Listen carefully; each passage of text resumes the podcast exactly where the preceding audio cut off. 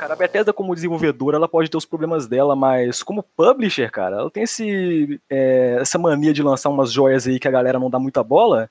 E só em 2017 a gente teve Prey e The Evil Within 2. No caso, Prey é o jogo que a gente vai estar tá falando aqui hoje. É, baita jogaço com uma história excelente. Só a gameplay que é meio... Já começou a falar mal do joguinho aí. é assim, tem que começar assim, cara.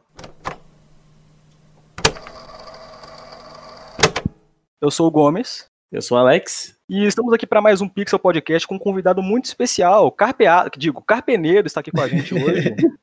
E aí, rapaz, tudo bom com vocês? Já tô espumando de raiva aqui que falaram mal do gameplay de Prey. Mas tudo bem, eu vou ter tempo para defender o meu joguinho aí. o Alex, ele é muito shit taste, ele não. Mas enfim. Gente... não, que isso, que isso. Não, é, tem, suas, tem seus pontos bons e pontos negativos. Mas a maioria é ponto bom. Então, sem mais delongas, vamos para o jogo.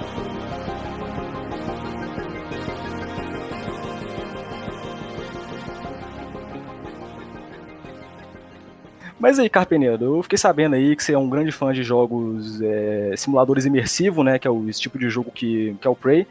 Que na verdade ele é uma salada de coisas, né? Ele tem muita, é, ele, muitos pontos parecidos com Bioshock, por exemplo, que é literalmente o meu jogo favorito, mas eu não tenho muita familiaridade com o gênero assim em geral. Por exemplo, eu não joguei o System Shock, que Bioshock é literalmente o sucesso espiritual uhum, dele, assim como o Prey também é. E Deus Ex também, enfim, mas o que, que define um Immersive Sim, sabe? No geral, as mecânicas. O que, que define isso? Porque eu tenho uma dificuldade muito grande, assim, para definir. Esses dias eu tava falando que Half-Life era e não é, mas uhum. o que, que define isso? É, então, realmente é, é, difícil definir os Immersive Sim, ou simuladores imersivos no, no bom português. Para quem não tá ligado, isso é como se fosse um subgênero, uma filosofia de game design, que a gente vê aí em jogos em primeira pessoa, principalmente. Jogos que misturam ali elementos de shooter, com RPG é, e também stealth é bem comum, mas eu acho que a, a, essência, a raiz do que define um immersive sim é o fato dele o jogo criar um ambiente para o jogador com regras consistentes e por meio dessas regras é, baseado nas mecânicas e sistemas do jogo, ele dá liberdade para o jogador resolver um problema de diversas formas, expressando a criatividade dele através do gameplay. Então não são jogos de você resolver puzzles, digamos. São jogos de você resolver problemas. Hum. O jogo não te dá um caminho, um único caminho para você ultrapassar aquilo. E sim, ele te dá um objetivo e aí você tenta descobrir alguma forma, dentre várias formas, de resolver aquele problema. Essencialmente é isso, né? Um immersive sim. É, só que além disso tem várias outras características aí mais secundárias que a gente vê bem, bem comum também nos jogos que seguem essa linhagem. Muita gente gosta de descrever que o Prey, o protagonista do jogo é, na verdade, o, todo o ambiente dele ali. E é muita dessa coisa de você poder se expressar através da gameplay tem ali no jogo, porque não tem uma forma correta de você solucionar um problema, sabe? O jogo ele meio que te mostra isso ali no começo, que olha, tem, você precisa ir para aquela área e tem uma porta que leva para aquela área. Ah, mas se tu quiser, tu também pode ir por um outro caminho que tá em algum lugar do cenário aqui, sabe? E, cara, isso é tão variado assim, porque assim, você tem uma plataforma no jogo, você pode subir nela, sabe? Você pode subir por cima, uhum. você pode achar alguma entrada diferente e tem várias mecânicas ali de poderes também que você usa que podem é, te ajudar nessa coisa. E o ambiente, toda a lore do jogo, assim, é, é muito rica, assim, sabe? No, no é verdade. Geral. É, eu gosto bastante de Prey e vários outros Immersive Sims, porque são jogos que eu me sinto inteligente jogando eles, sabe? É, não só porque eu descobri a forma de resolver o puzzle, aquela forma que o desenvolvedor programou, mas que eu consegui inventar uma forma de resolver aquele problema, sabe? Então, em Prey, acho que o exemplo mais direto disso é o poder Mimese, né? Que é um poder, para quem não jogou, onde você consegue assumir a forma de qualquer objeto pequeno do, do cenário. Você assume aquela forma por alguns segundos e o que você vai fazer com isso, né, vai do teu critério. Então, a visão mais óbvia de usar esse poder é para você se esconder dos inimigos, usar na stealth. Você vira um objeto, ele não acha você no cenário. Uhum. Mas essa não é a forma mais legal de usar esse poder. Sim. Eu já consegui entrar em salas que estavam trancadas, uma, uma sala que a porta estava trancada, eu não conseguia passar pela janela.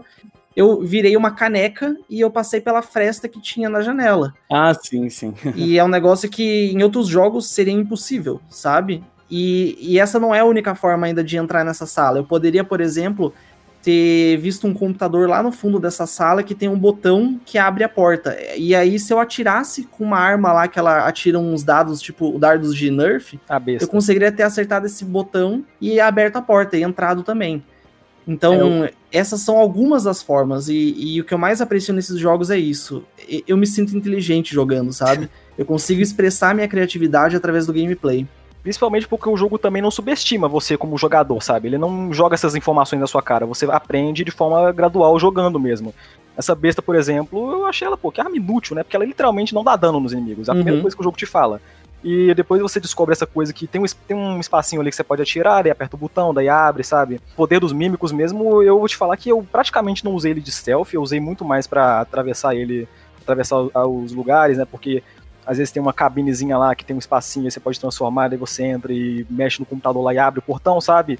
Ou você pode também procurar o código que vai abrir aquele, aquele portão, ou você pode hackear, sabe? São várias coisas ali que você pode fazer pra. pra Acho que esse poder eu nem usei pra. Acho que eu nem tive stealth na minha jogatina de Prey. Eu fui full, sabe, de gunshot, eu tirei todo mundo, mas tipo assim, é, o stealth mesmo eu não, não tive muita experiência não. Acho que até quando eu tive ele meio que falhou, os, os, os, os Typhons me viram através de sei lá, alguma parede e tal. E... É, então, o legal desse tipo de jogo é justamente isso. Você pode escolher, escolher o seu playstyle, né? Você não é obrigado a jogar de stealth, por exemplo.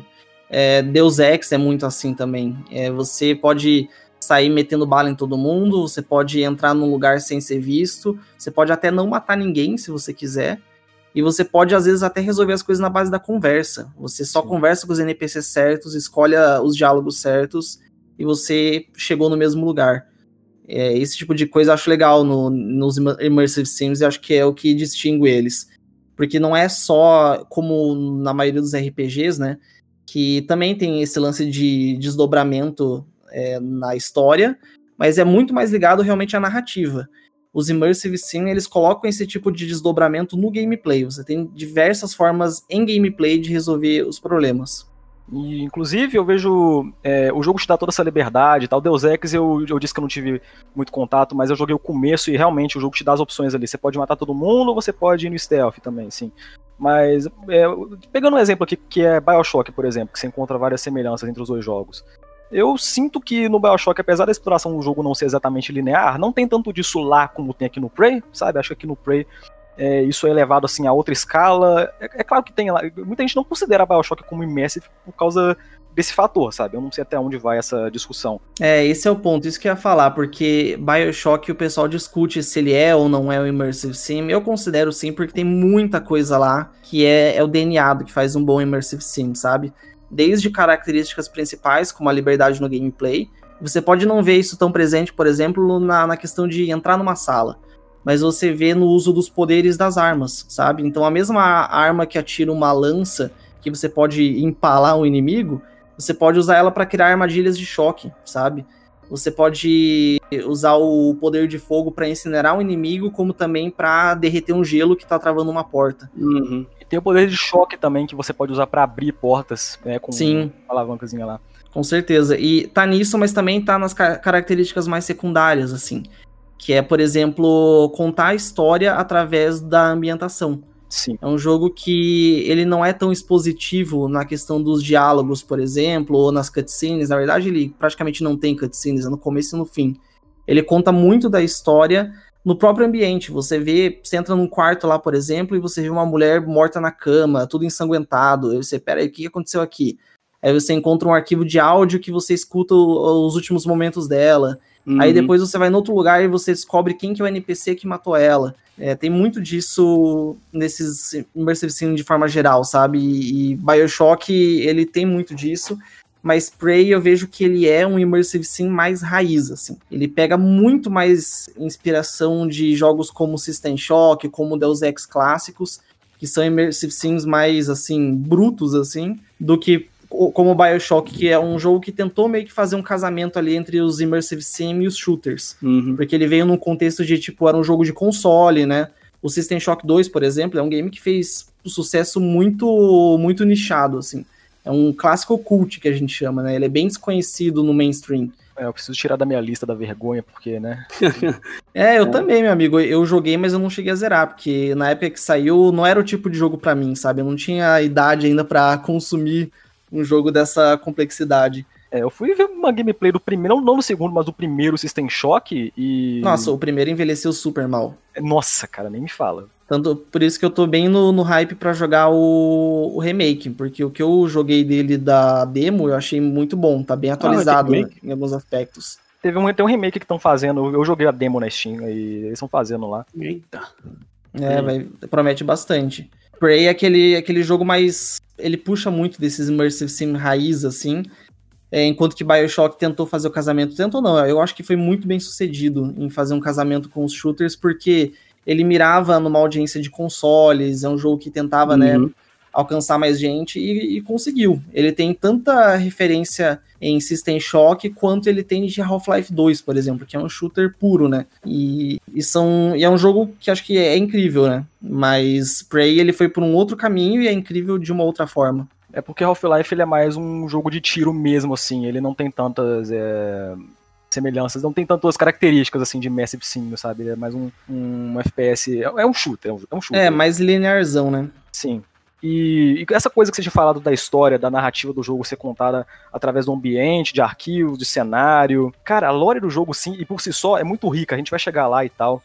Mas eu fiz uma brincadeira numa época que vai ter o Bioshock 4, eu, citei assim, pô, cara, o jogo podia se passar no espaço e ter um contexto ali da Guerra Fria e tal, já tem pronto. E, mas eu, isso foi antes de eu jogar Prey ah, e ficar é. sabendo é. que já tinha um jogo que fez isso. Eu pensei, meu Deus do céu. Adivinharam. Eu, eu, até brinco com a galera que o pessoal pede né, um Bioshock 4 e falo, cara, já existe, é Prey.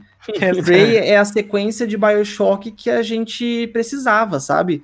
Que a Irrational não conseguiu fazer porque o estúdio fechou e a Arkane foi lá e fez. Ele tem, ele é um sucessor espiritual de System Shock 2, os próprios desenvolvedores se referem a ele dessa forma, mas eu acho que dá para dizer sim que ele também é um sucessor, espiritual do primeiro BioShock, porque tem muitas referências lá diretas a BioShock, tem referências assim claríssimas uma referência que é, não é bem uma referência a Bioshock, mas uma referência que esses jogos, né, essa uma brincadeira que esses jogos têm em comum, que é o primeiro código que você usa para, se não me engano, entrar no seu escritório, Sim. que é o 0451. Ah, 0451, né? né? Uhum. Que é uma característica, é uma brincadeira que esses jogos costumam fazer e tal. É, essa, esse código ele tá presente de alguma forma em todos os jogos que são Immersive Sims ou que tiveram pessoas na produção que trabalharam lá na Looking Glass, né, que é o, o estúdio que criou esse, esse gênero, né? O estúdio responsável por System Shock, por Thief, e aí aparece. Geralmente é o primeiro código que você vai ver na maioria desses jogos. Eu falo que é até previsível, né? Eu fui jogar o Deus Ex Mankind Divided e eu cheguei na porta que eu precisava do código e eu não tinha achado o código ainda. Eu falei, ah, mandei um 0451 pronto, passei, tá ligado? Nem precisei procurar. É exatamente isso. E para quem não sabe, isso é uma referência ao Fahrenheit 451, que é um livro de distopia que foi bem influente na produção do System Shock 1. E esse código é o primeiro código que aparece em System Shock. Bem lembrado, bem lembrado. A exploração para mim é o ponto alto do jogo, sabe? Eu gosto. É, tem, tem, umas partes muito legais de, de, exploração que tem como você, naquelas partes de gravidade zero, que você pode se locomover ah, por, por ali e tal. Me dá uma baita dor de cabeça, mas. É muito não, não, no começo era legal, mas depois, com o tempo, realmente, meu Deus do céu, eu tava ficando cansado. Cara, eu tive que parar de jogar uma hora, porque eu tava começando a vontade de vomitar, louco. Porque, caralho, ele ficava girando, girando, girando. Eu ficava, caralho, não para. Mas no primeiro, no começo do jogo ali, quando eles revelam a ambientação, porque no começo tá, tá tudo meio disfarçado ali, você tá achando que você tá numa, tá numa cidade, indo fazer um teste não sei onde, entendeu? Aí, o, quando você realmente descobre que você tá no espaço, cara, é um puta do momento ali. Meu Deus. Tipo... Nossa, velho, demais. Eu coloco assim no, no top 10 inícios de jogos da vida. Eles usam aquele clichê do mais um dia normal de trabalho, né? Total. O momento que você quebra aquele vidro e dá de cara com uma, uma instalação Nossa. que não tem nada a ver com o que você esperava, cara, aquilo aquilo me, me, me pegou muito de surpresa. Sim, sim, cara. Comigo também. É um, é um baita início. É uma, é, eu acho que aí também ele puxa de, de Bioshock que quando você desce pra, pra Rapture, você vê aquele, aquele filminho do Andrew Ryan falando da cidade uhum. e de repente sobe aquele pano e você dá de cara com aquela cidade debaixo d'água. O que eu tive ali no, no começo do Prey me foi na, no mesmo nível de impacto do que eu tive em Rapture, sabe? Aquele negócio é tipo, uau. Me pegou de surpresa. É, no meu caso, não foi o mesmo nível de impacto assim, mas quando eu tô sendo o January, o robozinho lá, tá guiando a gente e. É porque o, o Prey ele também tem essa coisa de ter alguém sempre te guiando pelo rádio ali, o que, que você tem que fazer, ah, as missões e tal. Sim. Mas o momento assim que depois dessa parte de que você quebra o vidro e sai, você vai lá pra, pro lobby, cara, e tu olha pra janela e tu vê o espaço, as estrelas ali, planeta, e você, meu Deus do céu, cara. Nossa, é muito bom, muito foda. É, nossa, é incrível. E vê a música e tal. E a trilha sonora desse jogo é, é, é muito boa também. É, do começo, quando você tá no helicóptero ali, toca aquela musiquinha uhum. lá. É muito marcante. É quem trabalhou, né, não em todas as músicas, mas quase todas, foi o Mick Gordon, que é o mesmo compositor de Doom, o de 2016, Sim. o Doom Eternal, é, a série Wolfenstein, esses novos, vários jogos da, da Bethesda, né? Olha aí. E outra semelhança na gameplay porque a gente está fazendo muita comparação aqui, mas os próprios neuromods, né, são literalmente os plasmids do jogo, só que é, só que a diferença porque assim você tem ali os poderes que você tem, do, tem os Typhon que são os inimigos, é, que tem o Mímico que é o pequenininho e uhum. tem o o Piped ali que são inimigos bem parecidos com o do Half-Life, né, se parar pra pensar. Sim.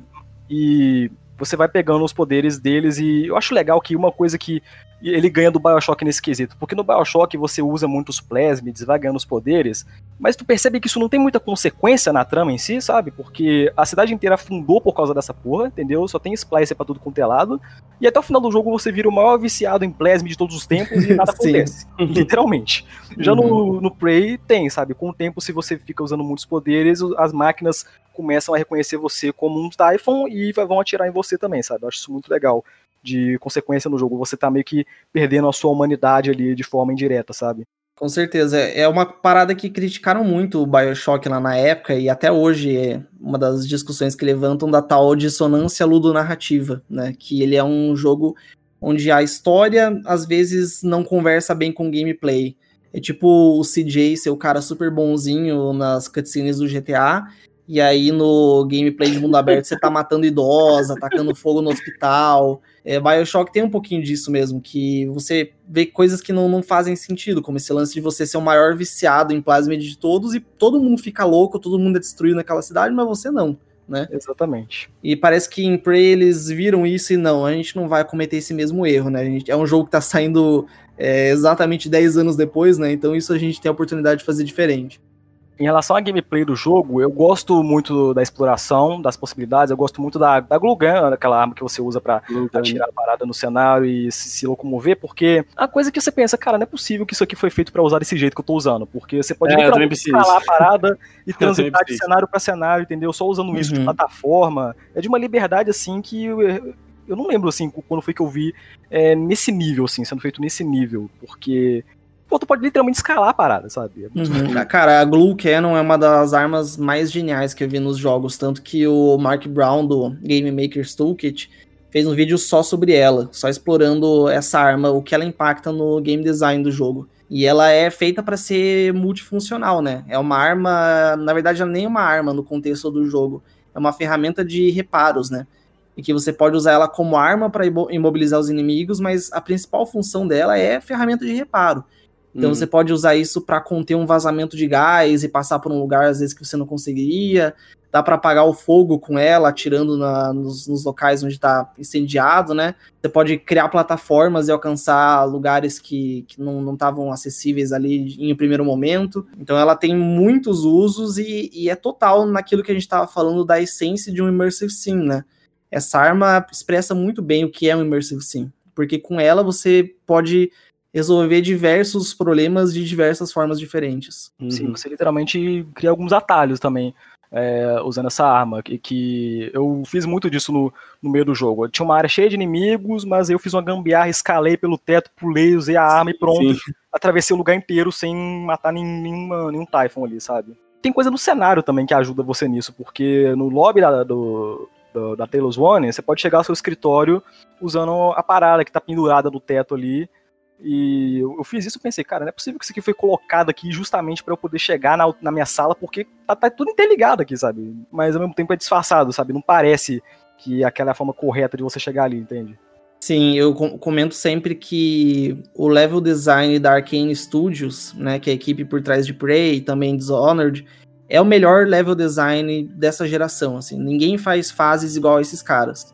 Porque em, em Prey você vê que ele convence tanto na parte de, de história, de lore, de estética, aquilo realmente parece uma estação espacial. Não Uhum. parece um local para jogo, assim, que eles botaram uma textura, assim, de, de espaço. Uhum. Ao mesmo tempo em que em gameplay é incrível, aquilo funciona muito bem, tanto na, na exploração que você faz para encontrar arquivos e todo esse tipo de coisa, como escalar as paradas, explorar até é, a parte de cima, a parte de baixo, a verticalidade do jogo, né? E, e o jogo ele quer que você faça isso. Tem um monte de, É. de coisa que não vai ser acessível para você se você só olhar para frente. Você tem que olhar para cima, você tem que olhar para baixo. É muito bem feito. E também, é, eu gosto muito do sistema de reciclagem do jogo, que be- beleza, que não, não é grande coisa ali, mas é, de você pegar os itens do cenário, usar para reciclar e fazer, criar a parada ali. É uma forma meio organizada, né, de você fazer o craft no jogo, ao invés de só pegar um monte de item aleatório, você pelo menos transforma eles ali num materialzinho orgânico que você usa para fabricar munição, entendeu? Eu acho que é legal que você tem que pegar a planta de construção da parada ali para você conseguir é, fabricar as coisas, por exemplo. Cara, eu adoro isso. É esse tipo de detalhezinho que faz um jogo ser imersivo, sabe? Eu vou dar um exemplo aqui da série Far Cry. É, ali no 3 e no 4, quando você ia pegar uma planta, você via o teu personagem é, com uma mão catando a planta, com a outra Uhum. passando o facão. Quando Uhum. você ia tirar a pele de um bicho, você via ele com a faca cheia de sangue ali, abrindo o bicho e pegando um pedaço dele e colocando numa sacola. Sim. Isso se perdeu no 5, por exemplo, no New Dawn. Você chega na planta, você aperta o botão, ela já aparece no teu inventário. E pra mim é muito broxante isso, sabe? Agora, a Prey, ele transforma um sistema de crafting que todos os outros jogos é só você, tipo, desmontar item e montar no menu do jogo. Ele transforma em algo visível, palpável. Você vê o item entrando numa máquina, ele sendo desintegrado lá dentro e virando é, elementos. E depois você vê uma impressora 3D fabricando o que você quer pra você. É um detalhe, não precisava, mas é nesses detalhes que o jogo te ganha. É por isso que o nome do negócio é simulador imersivo, né? Ele Sim. quer te, te deixar imerso naquele negócio desde os mínimos detalhes. É legal também que, não sei se vocês já jogaram Gone Home, Joguei, nossa, é Joguei, maravilhoso. joguei. Uhum. esse jogo é muito bom. E o diretor dele trabalhou na série Bioshock. Ele trabalhou no Bioshock 2 e no Bioshock Infinite. E o cara é apaixonado por Immersive Sims, tanto que o código que tem, o primeiro código que aparece no Gone Home é 0451. E tem como você jogar esse game com o comentário do desenvolvedor, né? E é muito legal. Eu recomendo muito que vocês façam isso. E uma das coisas que ele comenta é que, assim, qualquer torneira que você encontra naquela casa, você pode abrir ela e vai sair água. É, por quê? Precisava disso? Não precisava. Mas isso colabora para a imersão, para você realmente se sentir naquele lugar. Então, os Immersive Sim também têm essa característica. Eles trabalham a ambientação de uma forma que tudo ali possa ser minimamente interativo. Enquanto tem jogos onde o cenário é completamente morto, não dá pra fazer nada, você tem uma, uma latinha de refrigerante em cima da mesa que você dá um tiro nela, ela fica imóvel, estática. Em Prey você consegue pegar essa latinha, passar pro teu inventário, depois colocar numa máquina, desintegrar e Uhum. transformar aquele metal numa arma mais tarde. Eu acho isso muito foda. É basicamente isso também, o, o lance de reciclar, eu, ah, eu. Eu falei pro Gomes que eu não gostei. Que não gostei. Porque é, eu gosto da ideia, eu acho que é, realmente, como o Carpenter falou, ela, os detalhes da desintegra- desintegração tá muito legal. O problema pra mim o que pegou foi a quebra de ritmo, né, cara? É, é, o que pegou, tipo, eu não tô muito acostumado a jogar Immersive Sims. É, joguei Bioshock, joguei, é, joguei Prey, outros aí que eu não vou lembrar. Mas o, o que pegou pra mim era eu ter que, ah, às vezes, não ter o suficiente pra craftar alguma coisa e eu ter que parar, eu não podia prosseguir é, na missão principal pra ter que procurar é, alguma coisa pra poder reciclar, pra poder prosseguir, entendeu? Esse tipo de coisa é, me quebrou porque eu, eu fiz isso mais vezes do que eu gostaria e aí eu não acabei sendo tanto fã do, do lance de reciclagem, assim, que é... É, os recursos nesse jogo são meio escassos, né? Pelo menos na dificuldade normal já é bem, bem Sim, limitado. É E muito... os inimigos são muito fortes, você Sim. não tem tudo ali à disposição. Não é o tipo de jogo que você vai chegar num lugar, você vai ver os inimigos e, ah, vou matar todo mundo aqui, eu tenho bala pra isso. sim, Muitas sim. vezes você vai questionar, tipo, tá, como é que eu faço pra matar eles economizando munição? Como é que eu faço pra evitar eles? E o jogo ele meio que te incentiva, barra, te força a explorar realmente para você ter os recursos que você precisa, ou craftar o que você precisa. Comigo foi, tipo, eu pegava tudo que eu via, eu pegava tudo, pegava casca de banana, pegava maçã, pegava sei lá o que, latinha, blá blá blá blá. É, jogava tudo no, no, pra reciclar e é, o, o, tão pouco que eu conseguia construir, é, por exemplo, eu queria construir, sei lá, é, munição de escopeta.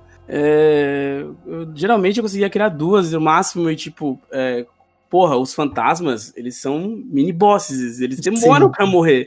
E você gasta, sei lá, quanto, quanto você gasta da glue para imobilizar, depois você pega a ferramenta que você usa. A chave inglesa. Isso, exato, a chave inglesa. É sempre uma chave inglesa, né? É, é essa é uma das referências diretas da BioShock, né? Ele poderia ter usado qualquer outra coisa, cara. Poderia ter, sei lá, colocado um pé de cabra para combinar com os mímicos, né, que já aparecem em Red Crabs. Half-Life usa, inclusive, o pé de cabra. É, justamente. Mas colocaram uma chave inglesa, né? Por que será? Uhum, verdade. Será, né? É, então, e eu usava mais a chave inglesa do que qualquer coisa, sabe? Porque é muito escasso, muito, muito mesmo, muito escasso. Eu gosto meio que do fator backtracking do jogo, porque você pode vai upando as habilidades é, de consertar, de carregar objetos pesados conforme o jogo hum, vai passando. É verdade. E vão ter áreas que vai ter uma caixa gigante bloqueando uma porta, você não pode passar porque você simplesmente não pode tirar aquilo de lá. Daí depois você upa a, habilidade, a, a, a força lá do personagem, depois você pode simplesmente tirar aquilo fora e ver o que tinha lá dentro. Eu acho isso muito legal também, sabe? Sabe como é que eu tirava essas caixas do lugar sem habilidade de força? Usava a granada de desintegração. Aham, também usava assim. É uma parada muito massa do jogo. Mas realmente o backtracking de Prey, de Prey eu acho maravilhoso, cara, porque ele tem uma estação espacial ali inteira para você explorar e que você vai constantemente ir, voltar e descobrir áreas novas. É quase que um Metroidvania nesse sentido, né? Isso enriquece muito também o jogo. Uma coisa que meio que prejudicou a minha experiência com o jogo em geral, tipo, fora toda essa coisa de exploração e tudo, é o que? Foi o combate do jogo que para mim não funcionou, cara não deu. É, é um problema também. De forma nenhuma, cara. O combate dele é bem problemático, assim, ele é bem clunky, assim, né? É truncado, uhum, é meio uhum, travado, não, não flui muito bem, principalmente se você joga nos consoles. Eu tive uma outra experiência quando eu peguei esse jogo pra, pra jogar no PC, porque primeiro eu, eu zerei ele no Xbox One, que é a pior versão desse jogo, ainda é muito bom, mas é a pior. Em quesito performance que você fala? É, performance. Ele é, roda. Nossa, demora um é, roda a 30 FPS caindo, a resolução uhum. é um pouco mais baixa, é 900p, é eu acho. Eu falo que, mesmo com esses problemas técnicos, ainda eu fechei aquele jogo dizendo que era o meu jogo da geração. E ainda é, sabe? Opa. Mas depois, quando eu joguei ele no PC, né, numa taxa de quadros mais alta, acima de 60 FPS, no teclado e mouse, foi muito melhor. Mas ainda assim, não dá para negar que a jogabilidade dele é truncada ele não funciona bem como um shooter. Não é um jogo divertido de você dar tiro nos inimigos, como é no Bioshock. Não é. Uhum. É um jogo que muitas vezes você vai evitar entrar em confronto, não só porque você não tem recurso, mas que você, tipo, puta merda, cara, vai dar ruim esse negócio. É difícil, é travado, é pesado. Ele te desincentiva nisso quando você decide não é, evitar confronto, é, o stealth, para mim, pelo menos, não funcionou. Da, Sim, o stealth ele também não funciona bem. É, é irônico, cara, porque é, é um jogo é. que os caras têm no Dishonored um Exato. stealth maravilhoso e Exato. também tem um combate maravilhoso. Sim. Mas em Prey essas duas coisas não funcionam tão bem quanto deveriam. Uhum. Sim, é. cara. Meu problema com o combate, principalmente além do personagem né, de ser muito truncado, porque o personagem ele já, já é meio lento assim por si só, sabe?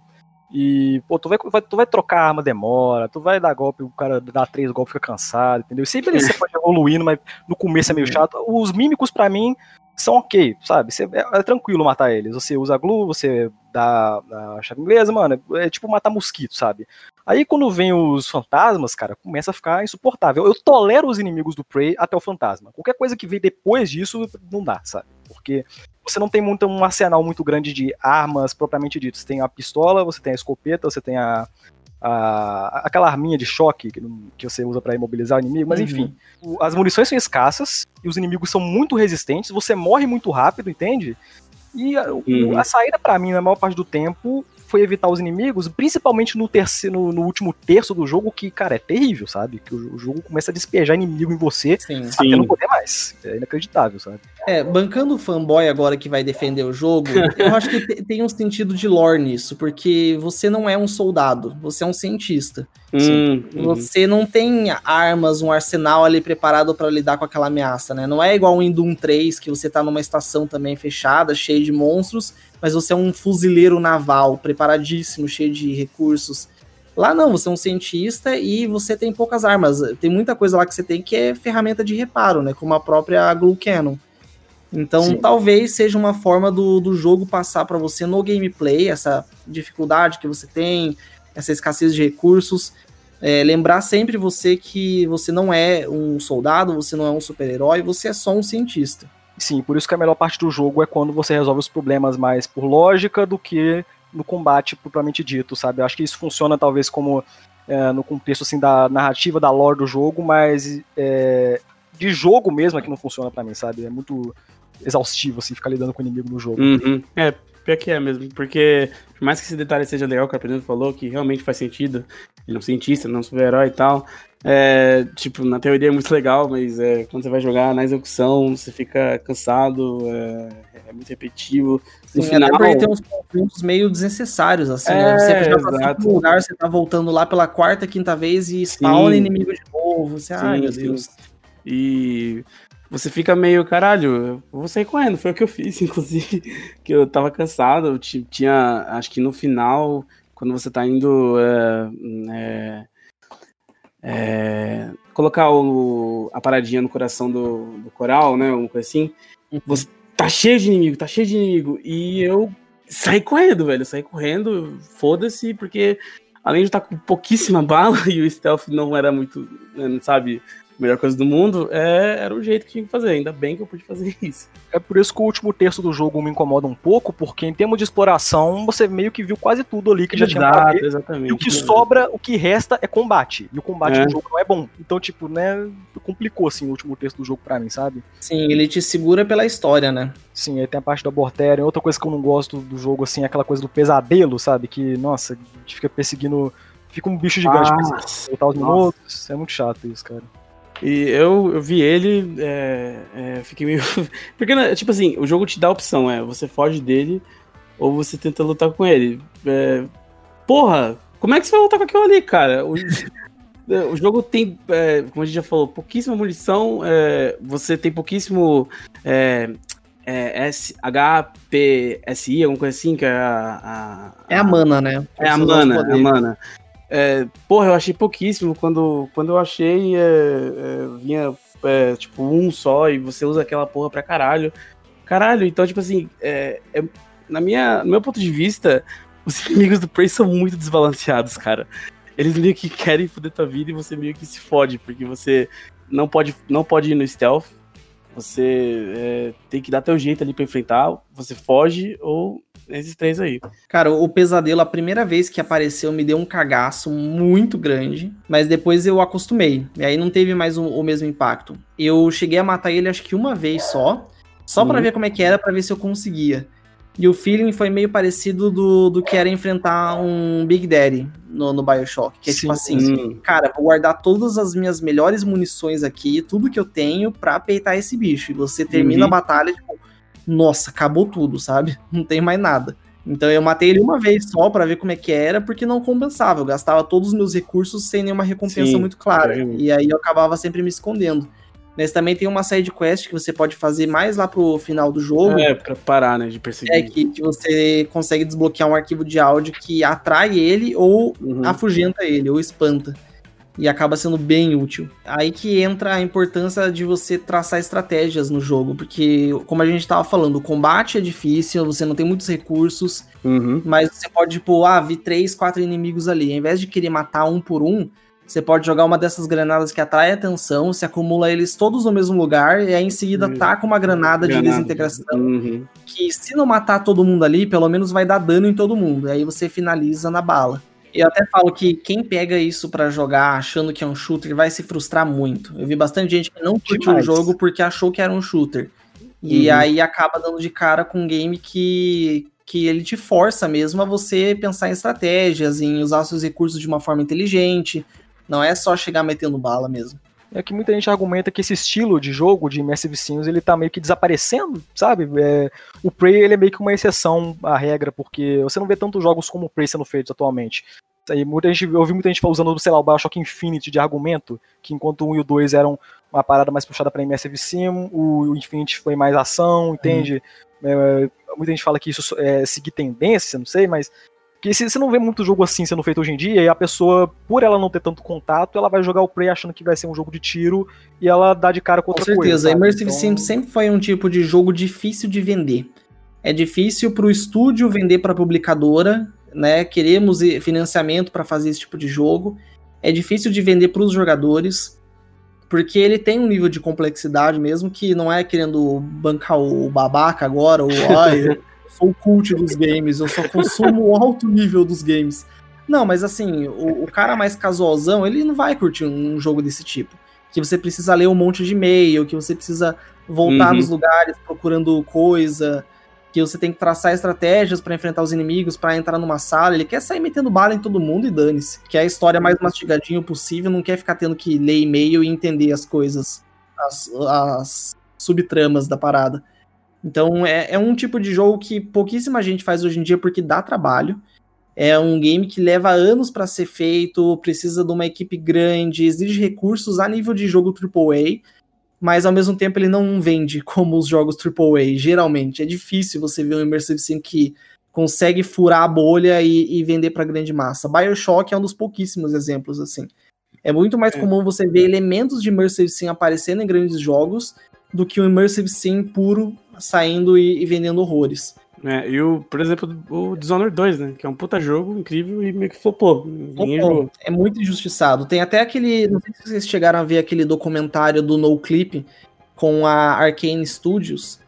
Que tem um comentário no finalzinho dele que uma desenvolvedora fala que a, quando ela entrou na Arcane, ela chegou recentemente no estúdio, ela viu, tipo, cara, é, eu não achava que isso era possível, eu não achava que existia esse tipo de estúdio estúdio que faz esse tipo de jogo, que é difícil de vender, que é caro, que leva uhum. tempo, mas que ainda assim tá saindo.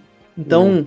podem falar o que for da Bethesda, ela tem sim muitos defeitos, principalmente como estúdio, mas como publisher, só o fato deles terem bolas, terem culhões de financiar um jogo desse tipo, eu acho que eles merecem muito respeito. Sim, a Bethesda, como eu falei, a Bethesda como publisher, ela lança essas pérolas aí que custa para vender, né?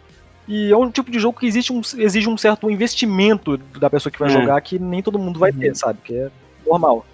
Visto que esse estilo de jogo é, tá meio escasso, assim, nos dias de hoje, sabe? Eu fico me perguntando do que, que vai ser um Bioshock 4 da vida. Se ele vai seguir a parada mais de, do Infinity, se ele vai puxar mais pra Immersive Sim, eu, eu não sei o que esperar disso, sabe? Eu fico Verdade, eu também não sei o que esperar. A gente falou da, dos acertos da Bethesda, mas também tem uma parte em Prey que acho que eles erraram, que na forma com que eles marketearam o jogo. Porque eu lembro que os trailers de Prey davam a entender que ele era um shooter. Aí acho que é um erro da parte deles mesmo.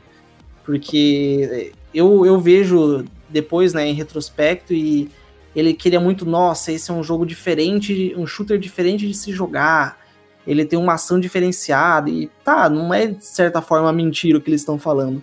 Mas uhum. ele tentava trazer muita atenção pra ação, talvez pensando que a, acho que assim a gente vai conseguir vender esse jogo. É, é isso que eles devem fazer. Porque ser mais honesto e sincero uhum. que, cara, isso aqui é muito mais próximo de um RPG do que de um FPS. Uhum.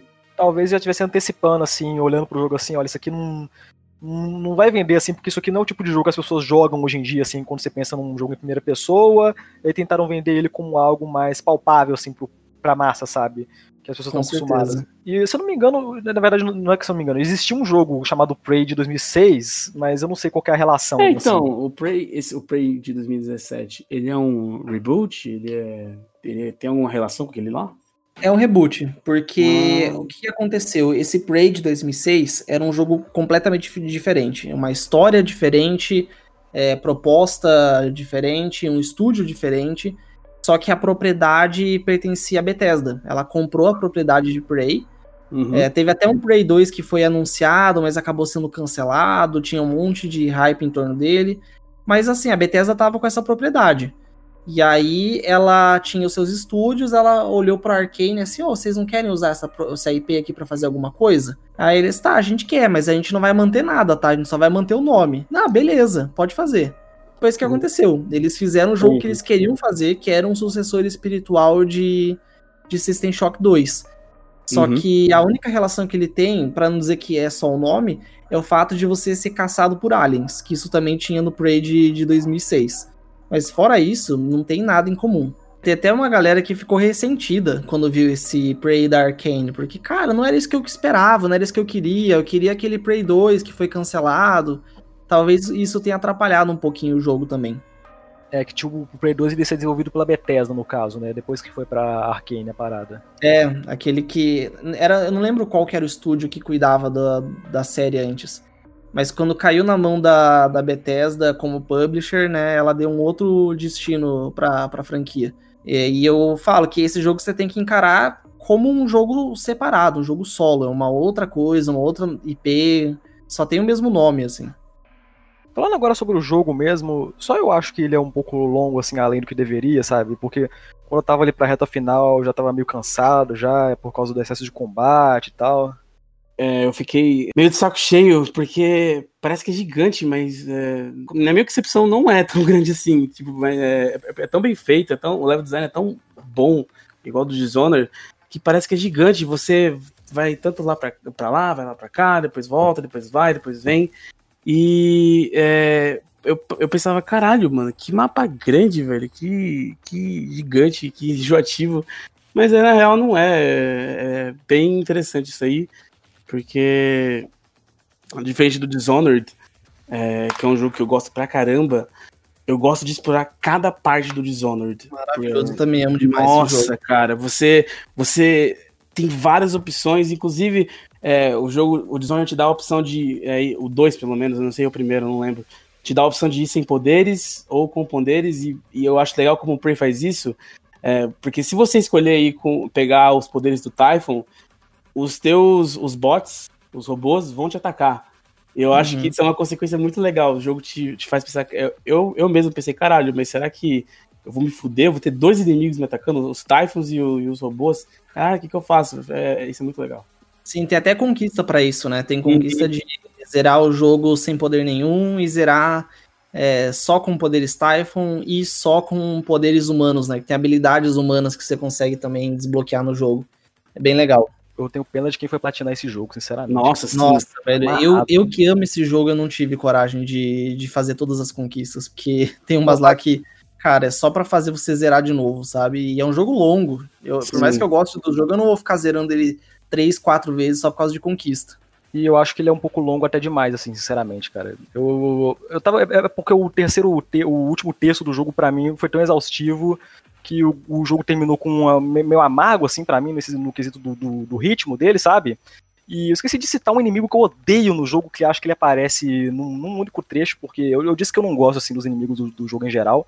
Tem aquele telepata lá que é muito chato, e tem o... Ah, ele aparece diversas vezes, cara. Ele é aparece diversas vezes, mas tem um que me, me encheu o saco, cara. Tem um que me encheu o saco, que é o Poltergeist, Sim. aquele invisível lá, cara. Ah, acho que foi até de boa. Cara, eu gostei tanto dele. Eu Por também. mais que ele seja difícil, eu me dava um cagaço quando ele aparecia, porque fazia um barulho e você não só tomava o dano, você nem via de onde veio. Uhum. Por isso eu odeio esse inimigo, cara. eu tava no meio de uma missão, eu tinha que fazer uma parada, entendeu? Eu, tinha, eu tava escondido, ele tava literalmente escondido ali dos fantasmas e tal. Eu tava meio que tentando improvisar um stealth ali pra conseguir fazer. Daí nessa hora o Poltergeist apareceu e fudeu com o meu esquema todo, entendeu? Eu tive que voltar ao save, matar ele. Nossa, foi um desastre. Eu odeio esse inimigo. É, da minha parte eu odiei realmente os ninhos. E principalmente pela, na parte de fora, quando era sem gravidade, né? E porra, cara, era. Eu tava de saco cheio, cara, porque você. A, a parte de gameplay lá. É, do lado de fora do Talos é legal, tipo, é. Porra, é, que da hora, é gigante, mano. Olha quantas portas você tem pra aí, olha quantos lugares. É, você pode explorar a estação espacial de fora, né? Você, você acha legal. Mas, é como eu disse antes, o, jogo é extremamente escassez de munição, de tudo.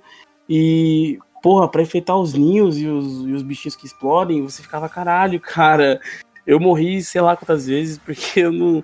Teve uma vez que eu desisti, fui dormir, eu acho, ter no dia seguinte, porque é realmente Essa, difícil. Essas partes de gravidade zero, elas são legais no começo, visualmente Sim. falando, assim, mas com o tempo vai enchendo o saco. Por primeiro, os controles, você geralmente, de vez em quando, pelo menos eu me perdia, ou, é, ou perdi meio que o controle, assim, porque o personagem, ele tava indo meio que por inércia para um lado que eu não queria que ele fosse, aí batia e tomava dano, aí, aí depois vinha os ninjas, e nossa, cara, com o tempo, assim, foi ficando meio chato. Uhum. Mas eu gosto, assim, do conceito de você poder ver toda, toda a estação espacial de longe, assim, eu acho muito legal. Acho muito legal você poder acessar por fora, assim, você corta caminho às vezes, é muito, muito interessante. Você pode ir pelos, pelo elevador, pelos caminhos que você já conhece lá dentro, ou você pode sair e achar outras, outras entradas, eu acho isso legal também.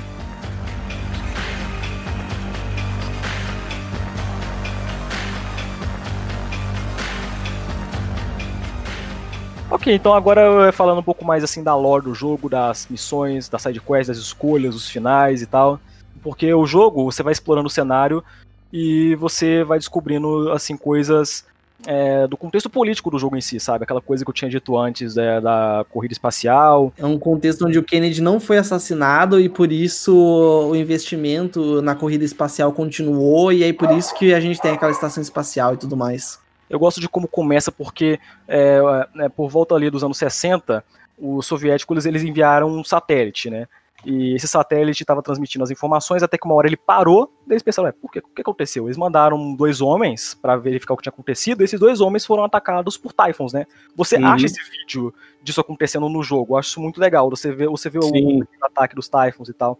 Aí depois disso, eles fizeram uma parceria com os Estados Unidos. Aí tem o, o JFK lá, que nesse universo ele não morreu. E uhum. por causa disso, como o Capineiro falou, os investimentos aumentaram e tal. E você encontra não só esses vídeos, como você acha esse satélite, né, que os soviéticos enviaram com, com os Typhons lá. Inclusive, você no um dos finais do jogo você tem que colocar um dispositivo nele, se eu não me engano.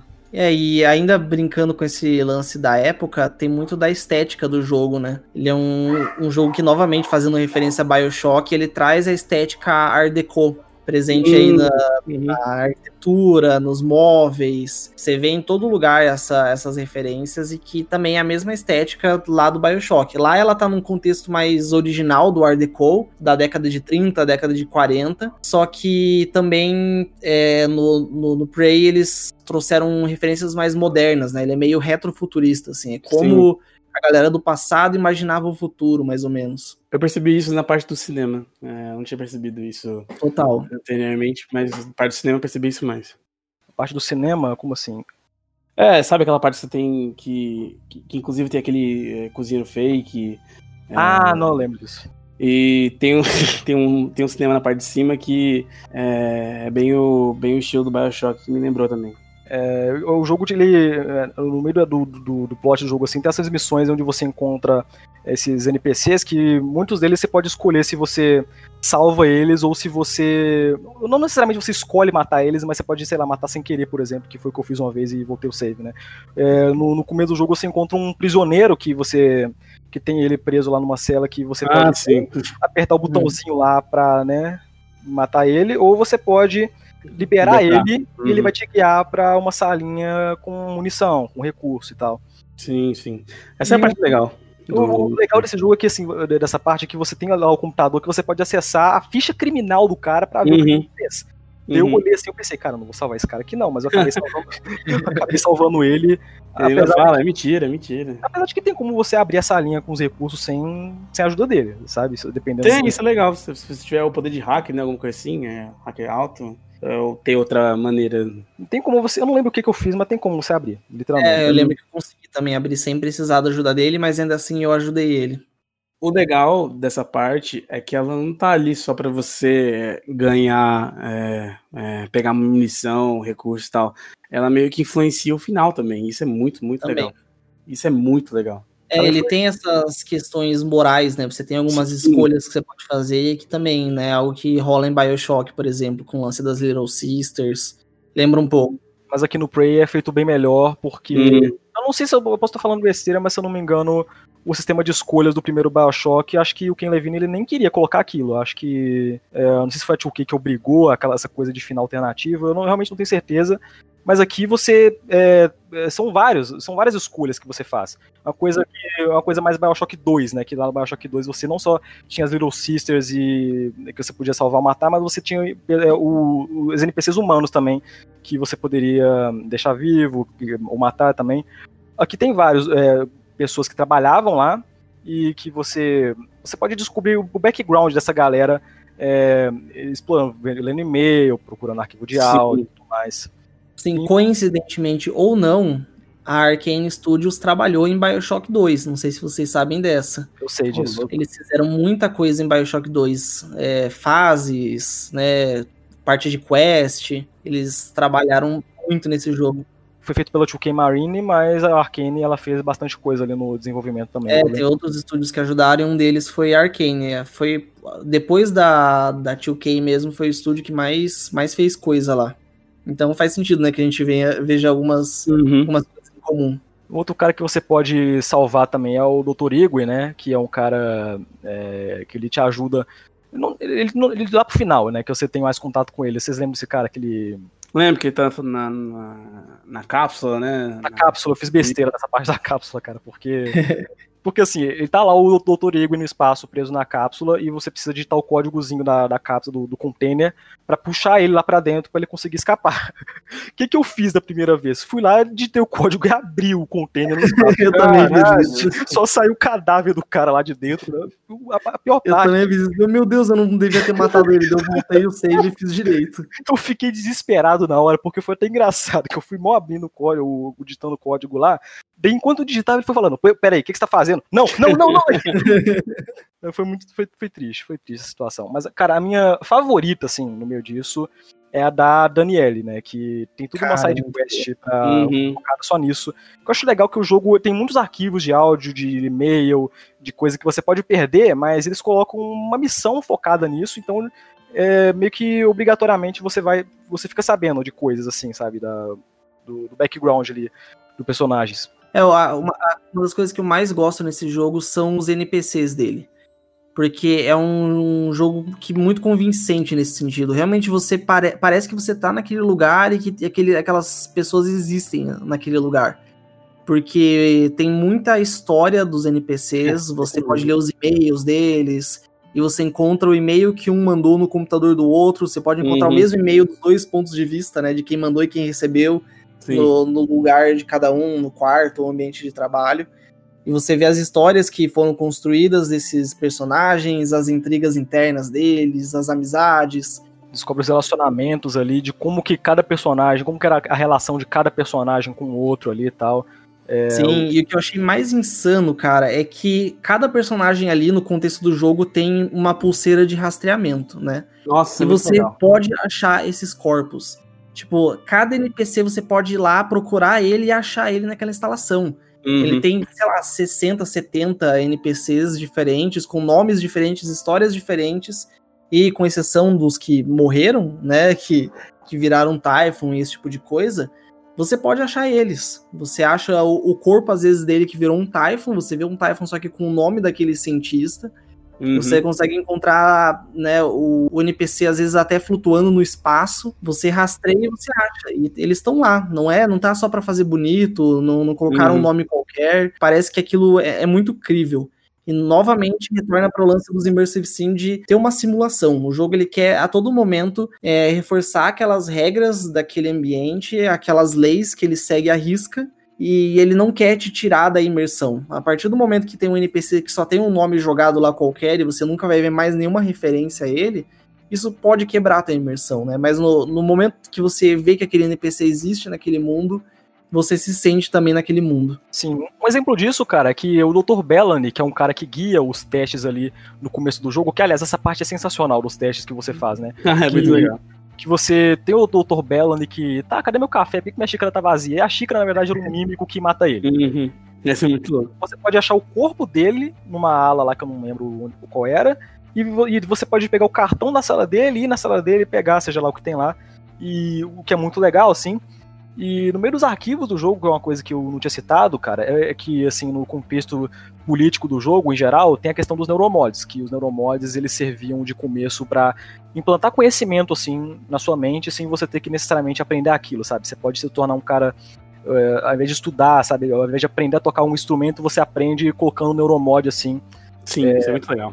E tem arquivos no jogo de profissionais da educação ali da época, muito conservadores, que foram contra, entendeu? Falando assim que eles eram mais a favor ali do sistema de educação tradicional e tal. Uhum. E eu acho isso muito legal também, sabe? É, você vê que eles criam uma justificativa para tudo no lore. Eu gosto muito de jogos que tem esse nível de cuidado. Sim, inclusive a minha missão favorita do jogo, que nem eu tinha citado aquela hora, é a missão da Daniele que você precisa atravessar uma, uma porta e o único jeito de abrir a porta é com arquivo de amostra de voz. Uhum. Amostra de voz. E aí, obrigatoriamente, o que você vai fazer? Você vai pegar os arquivos de voz largados pela personagem numa área do mapa e, por consequência, você vai aprendendo isso tudo que a gente já falou sobre os personagens, sobre o que, que eles faziam, uhum. o lugar ali é, de, de cada um na estação ali.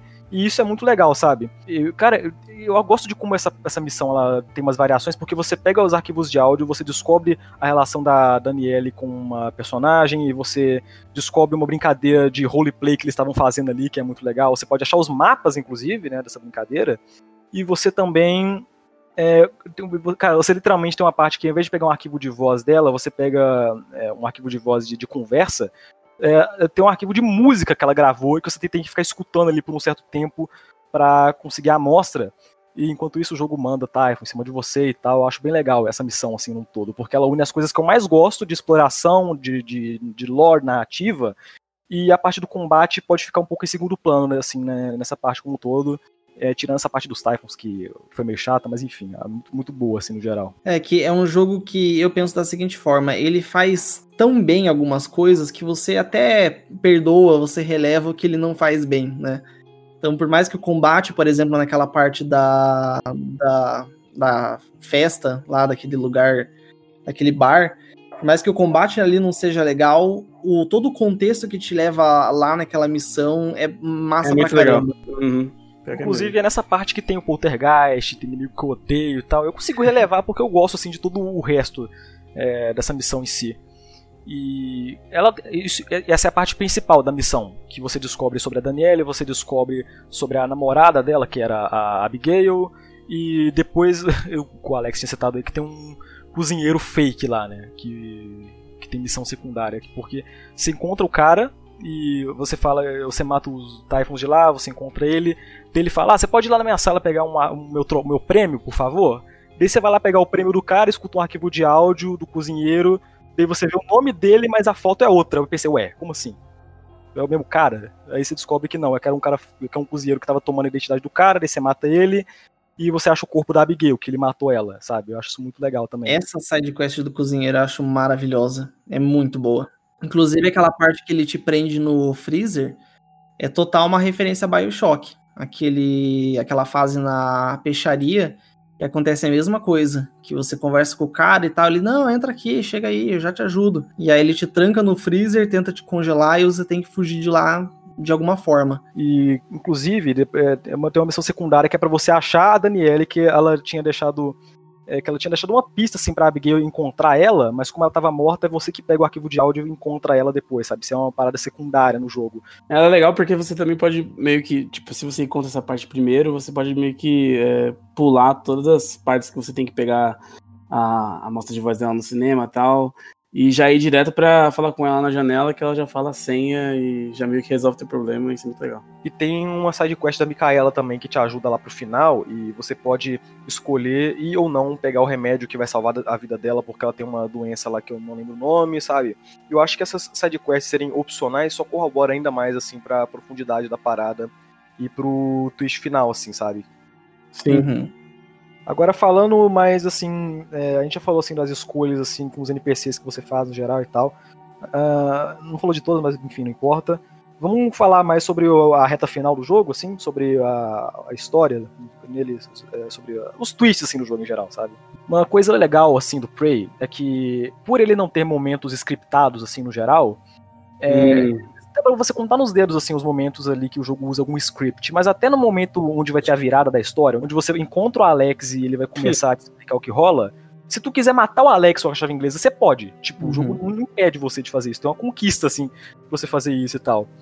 Mas eu acho legal que a sua primeira missão no jogo é o quê? Você destruir a Taylor Zone, destruir a estação, destruir tudo pra, pra impedir os Typhon de chegarem na Terra. Aí depois o Alex chega e fala: Não, não, mas é melhor se a gente fizer. Se você implantar essa coisa ali no, no satélite. Ele queria deter o Typhon sem necessariamente ter que destruir É, a instalação. Era É, meio Pra que se salvar a pesquisa. né, o ele É, exatamente. E o, e o jogo, cara, é, eu acho legal que, eu- que você salva o Dr. Ego e você salva a Micaela e um fica a favor de explodir, outro fica não, entendeu? Uhum. É, perfeitamente. Mas a não sei que você tenha deixado morrer ou não, né? Não sei. Mas. E lá pro final, cara, o- ele te mostra um vídeo mostrando assim que tu- tudo que o Alex, tudo que vocês estavam fazendo foram. É porque tem essa coisa do, do protagonista, o Morgan, né?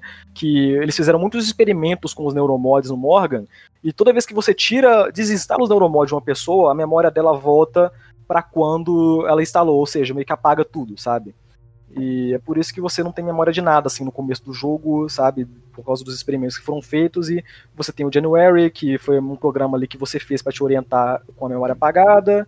Mas aí o Alex mostra que, ah, não, que eu tô fazendo o que você mandou antes de você ter a memória apagada, porque essa Uhum. coisa dos experimentos de neuromods estavam interferindo demais, assim, na sua personalidade e tal, mas ainda Não tempo sabe em quem confiar, né? É. você não sabe com quem confiar, né? Pelo fato de você não ter memória, você não sabe o que que é verdade, o que que é mentira, sabe? O que que- É, Exato. isso, isso eu acho mu- muito legal, assim, sabe? Mas o que, que vocês fizeram no final? Qual caminho vocês seguiram? Olha, É. a primeira vez que eu zerei, acho que na segunda eu não fiz muito diferente, não. Eu segui o caminho do, do Alex.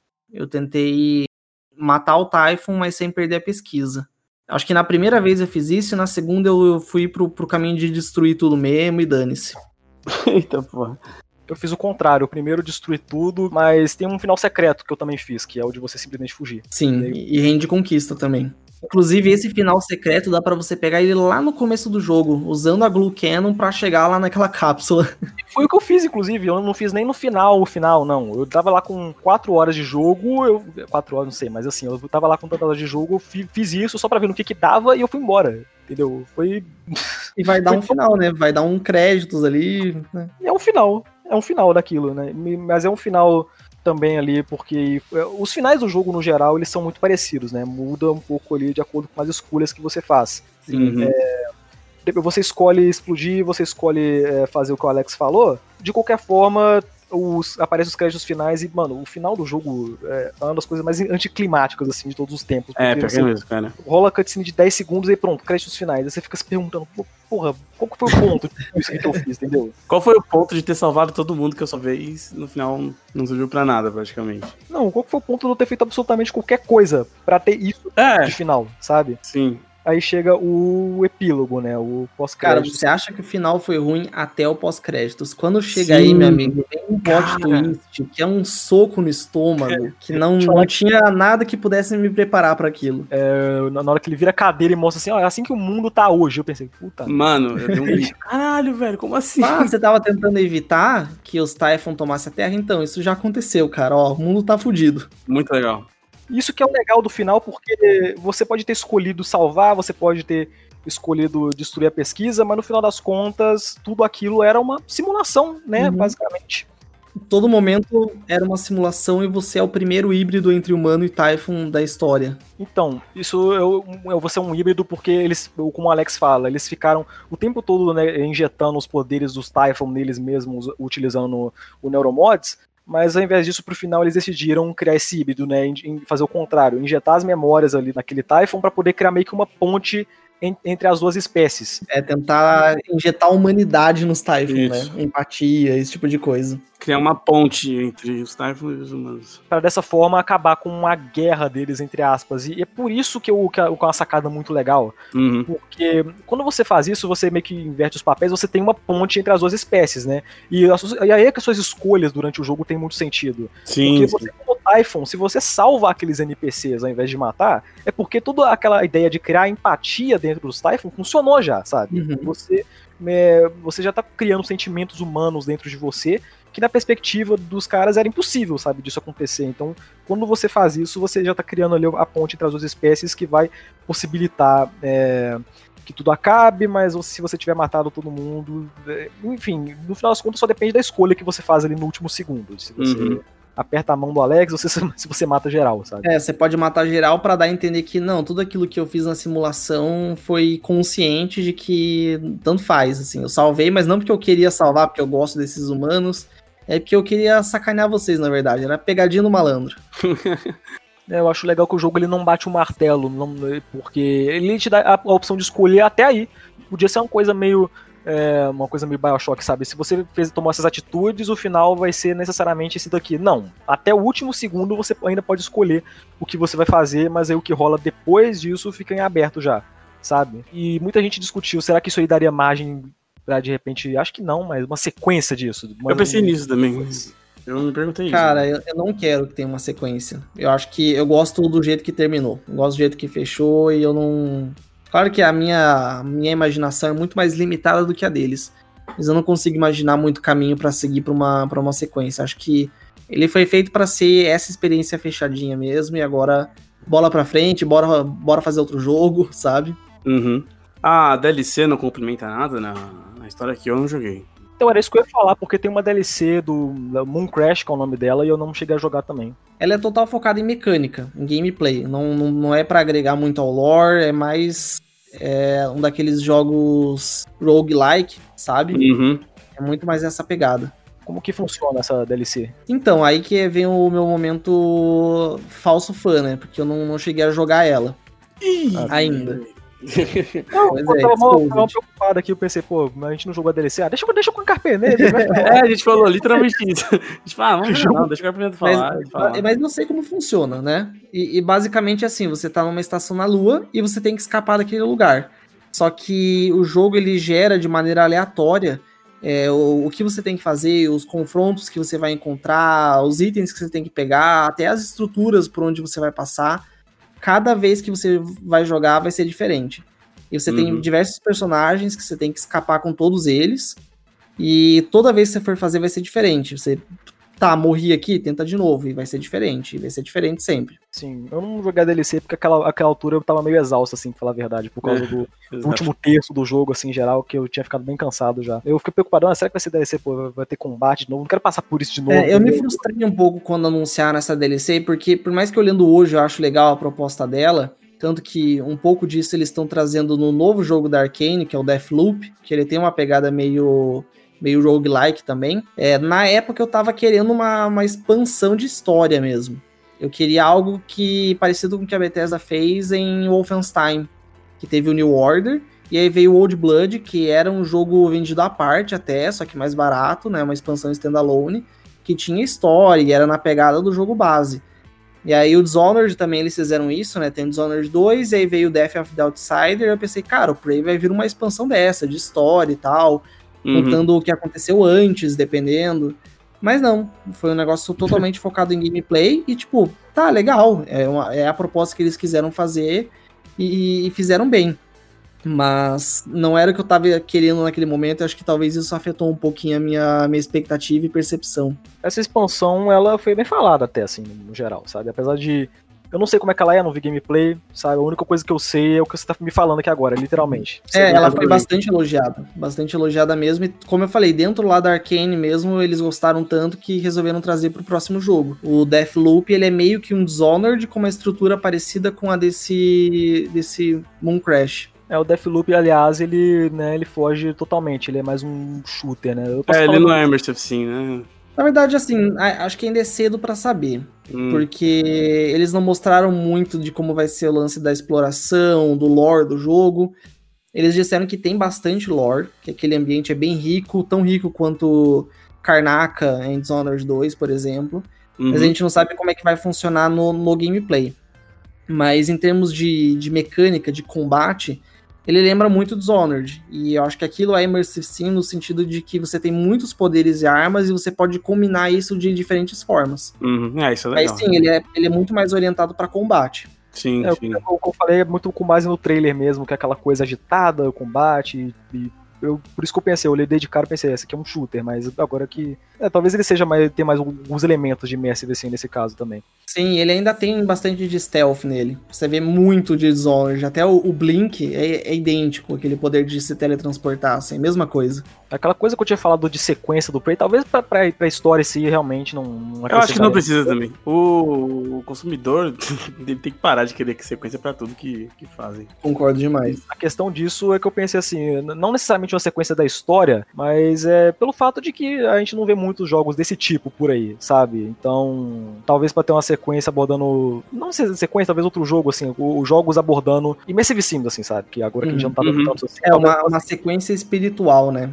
Isso eu, Sim. com certeza é o que eu quero. Que eles tragam de novo um jogo com essa pegada bem System Shock, bem Bioshock. Não precisa ser a mesma história, o mesmo universo. Pode criar algo totalmente novo, diferente, até prefiro. Quando eu vi, por exemplo, que o Bioshock Infinite ia ser nas nuvens, no céu, ao invés de uma cidade debaixo d'água, eu me empolguei pra caramba. Porque, cara, isso aqui é muito diferente. e É um universo todo novo pra eu descobrir e explorar. Se for pra rolar algo assim por parte da, da Arcane e Austin, que venha dessa forma, sabe?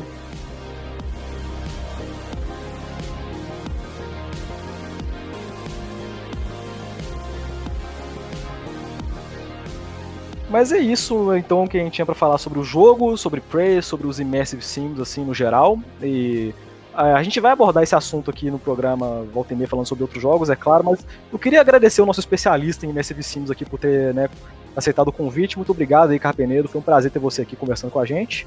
honrado por esse título, não me sinto digno. Ainda preciso jogar mais uns Immersive Sim aí da- das antigas. Mas é um assunto que eu gosto muito de falar, cara. Eu sou apaixonado por esses jogos. Então é sempre, sempre um prazer trocar ideia, discutir com, com o pessoal. Porque realmente são games diferenciados e que mexem diferente comigo. Então, esse foi mais um Pixel Podcast. Obrigado por ter escutado até o final. E é isso. Tchau. Tchau. Falou!